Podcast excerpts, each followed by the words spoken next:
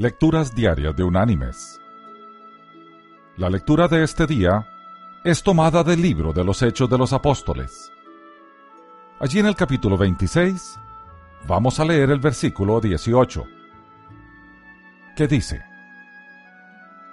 Para que abra sus ojos, para que se conviertan de las tinieblas a la luz y de la potestad de Satanás a Dios, para que reciban por la fe que es en mí, perdón de pecados y herencia entre los santificados.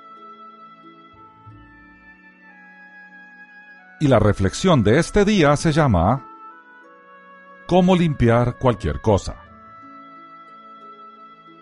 La revista Consumer Reports, que informa a los consumidores sobre los productos y servicios que hay en el mercado, publicó un folleto con el intrigante título cómo limpiar prácticamente cualquier cosa.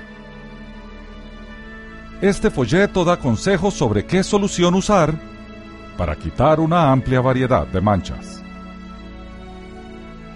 No es sabido que la glicerina quita las manchas de bolígrafo. El agua hirviendo puede quitar las manchas de frutas como fresas y moras. Los padres de niños pequeños deberían tener a mano un galón de vinagre para deshacerse de las marcas de crayones. El cloro trabaja bien sobre el moho. El jugo de limón hace pequeños milagros en las manchas de óxido. Es casi seguro que los científicos han probado estos agentes comunes de limpieza. Lo que no se encuentra en este librito es cómo lidiar con la mancha más grave de todas, la mancha que deja en nuestra vida el pecado, la desobediencia a Dios, a aquel mandato de amar a Dios sobre todas las cosas y al prójimo como a ti mismo. Aquellas manchas feas y profundas hechas por palabras hostiles y acciones vergonzosas. Para tal mancha no hay quitamanchas humano. Las lágrimas no las tocan el celo no las puede borrar. A veces nos convencemos de que hemos proseguido con nuestra vida y que las manchas han desaparecido. Pero en un momento de descuido, notamos que la mancha se ha colado y regresa junto con nuestro pasado a hostigarnos.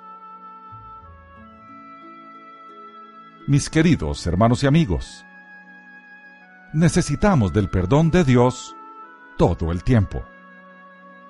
Este es el único remedio que surte efecto. Es el único quitamanchas del pecado. Ese perdón fue obtenido por Jesús en la cruz y cada vez que vamos al Padre confesando nuestras faltas, Él nos limpia nuestras manchas, nos deja como el lino fino, blanco y resplandeciente que Él quiere que seamos, y nos insta a vivir una vida santa lejos de la desobediencia que nos aleja de Él.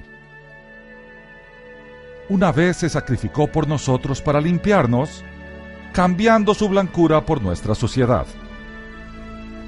La invitación de ahora es diferente y bíblica.